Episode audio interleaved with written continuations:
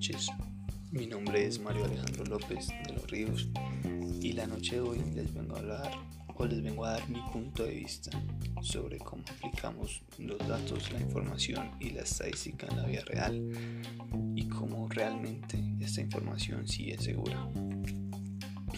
Bueno, eh, ya sabemos que en la era que nosotros estamos viviendo, en la época eh, ya es mucho más digitalizado. Ya todo lo hacemos por medio de aparatos inteligentes. Lo que esto nos lleva a, estar como inmersos sobre dentro como dentro de una misma red y a su vez estar monitorizados o vigilados por, por estas entidades que nosotros usamos. Me refiero a entidades como redes sociales como Facebook, Instagram, Twitter, las cuales nosotros publicamos eh, nuestra vida cotidiana, ¿cierto?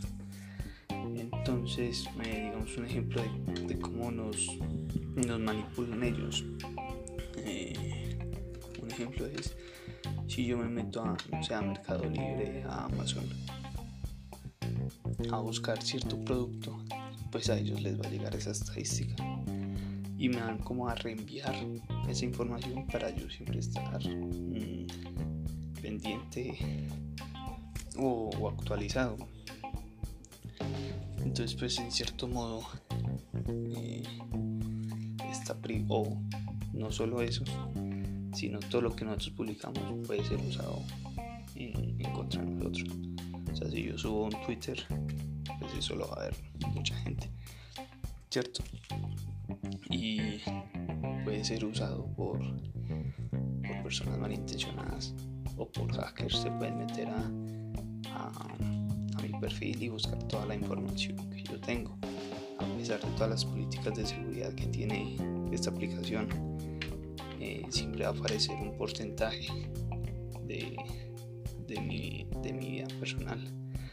Entonces, pues en cierto modo, opino yo que, que esto es eh, inseguro, pues no me brinda tan 100% de seguridad, sino más bien un, un pequeño porcentaje de seguridad.